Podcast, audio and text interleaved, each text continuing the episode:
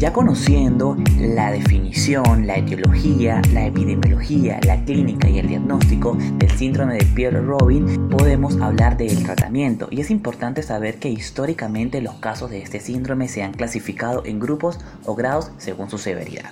El sistema de clasificación más común fue desarrollado por Kuhl y colaboradores, donde ellos informan tres grados, del 1 al 3, y también va de leve a severo. Un nuevo sistema de clasificación fue planteado por Lee y colaboradores, donde describe un sistema de cuatro grupos para ayudar a la elección de la intervención.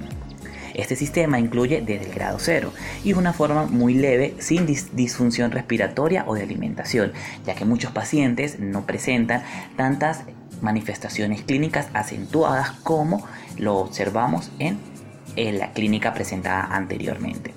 La enfermedad leve a menudo se puede tratar con un tratamiento conservador sin cirugía. Esto implica una posición de cúbito plano y lateral para permitir que la gravedad tire de la lengua hacia adelante y mejore la obstrucción de las vías respiratorias, resolviendo aproximadamente el 70% de los casos de este síndrome. Es decir, que tiene muy buen porcentaje de, ayuda para estos pacientes, ya que no, se pueden, no, siempre van a estar en un quirófano, que puedan respirar mucho mejor. Es importante saber que para la apnea del sueño estos pacientes se deben enviar para un especialista. La colocación de endoprótesis nasofaringia también se ha utilizado como una medida temporal para mantener las vías abiertas respiratorias sin necesidad de llegar a una cirugía. La literatura es muy conflictiva con respecto al potencial de recuperación del crecimiento en el periodo postnatal. Algunos estudios han demostrado que este síndrome aislado puede alcanzar un crecimiento mandibular normal en los años posteriores al nacimiento, pero otros han informado que las mandíbulas son persistentes, pequeñas hasta los 5 años de edad, lo cual disminuye la calidad de vida de los pacientes. Y es importante que nosotros sepamos diagnosticar a tiempo, incluso ya con las nuevas técnicas se puede saber si el paciente viene con algún síndrome antes del parto. También existe un buen consenso de que, este, de que la variante sindrómica no experimenta un crecimiento de recuperación de mandíbula, lo cual debemos saber clasificarlos para poder enviarlo al especialista para hacer un buen correcto tratamiento.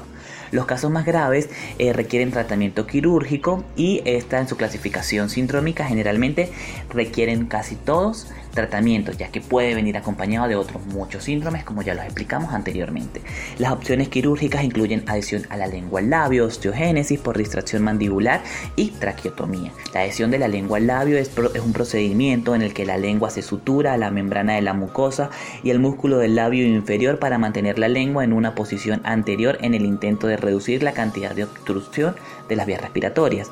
Esto a menudo se emplea en los pacientes con su variante aislada como medida temporal mientras la mandíbula crece durante los primeros años de vida, pero esto también trae sus complicaciones, lo cual quiere decir que trae a laceraciones, decencia, lesión del conducto del Wharton, ahora que se llama conducto excretor de la glándula submaxilar, infecciones y aspiración.